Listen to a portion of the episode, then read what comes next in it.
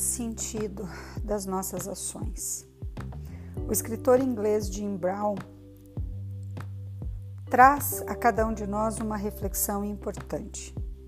Diz o autor: Os homens perdem a saúde para juntar dinheiro, depois perdem dinheiro para recuperar a saúde. Por pensarem ansiosamente no futuro, esquecem do presente, de modo que não vivem nem no presente nem no futuro. Vivem como se nunca fossem morrer e morrem como se nunca tivessem vivido. Você já se viu nessa situação? O que o faz acordar todos os dias? O que tem tomado conta dos seus pensamentos?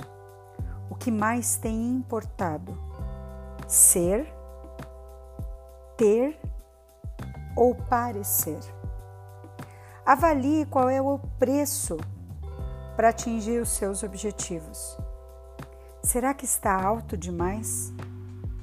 Quanto tempo tem lhe sobrado para fazer o que realmente importa?